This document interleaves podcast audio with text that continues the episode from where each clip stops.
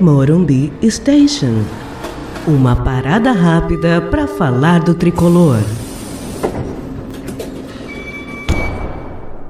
Olá, eu sou Milton Júnior e este é o Morumbi Station. Neste episódio falarei o que a final do Paulistão pode significar para o São Paulo Futebol Clube e também sobre alguns detalhes fundamentais para que o São Paulo seja campeão no domingo. Nesse domingo de Páscoa teremos a final do Campeonato Paulista. E essa final pode representar para o São Paulo uma verdadeira Páscoa. Sim, o renascimento de um time que vem sofrendo nos últimos seis anos e que, sendo campeão no domingo, fará renascer a esperança de milhões de torcedores. Fica então a pergunta: o que fazer para chegar ao objetivo? Bem, alguns detalhes são importantes. O primeiro detalhe é não mudar o estilo de jogo que vem praticando desde as quartas de final contra o Ituano. O São Paulo achou um jeito de jogar e dessa forma tem conseguido controlar as partidas, mesmo quando não consegue fazer os gols. E deve manter esse jeito de jogar para conseguir vencer o Corinthians em Itaquera. O segundo detalhe é tomar cuidado com a única jogada efetivamente perigosa que o Corinthians vem apresentando, que é a bola cruzada na área. O São Paulo deve encurtar os espaços, evitando os cruzamentos, e também deve evitar fazer faltas tolas que sirvam para o Corinthians alçar bolas na área. O terceiro detalhe é postura. O São Paulo deve ir para o Itaquerão com a mesma postura que foi para o Allianz Parque. Não se deixar intimidar é fundamental para chegar ao objetivo de vencer o jogo e ser campeão paulista. O quarto detalhe é de ordem tática e um desafio para a Cuca: superar a ausência ausência de Pablo,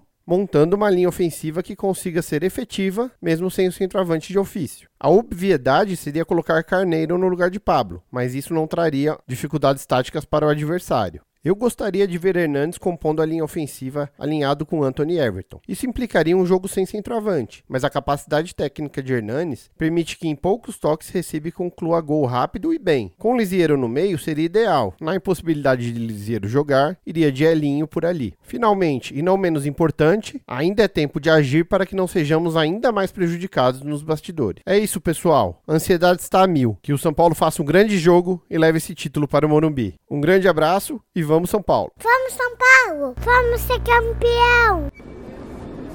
Este foi o Morumbi Station com Milton Júnior.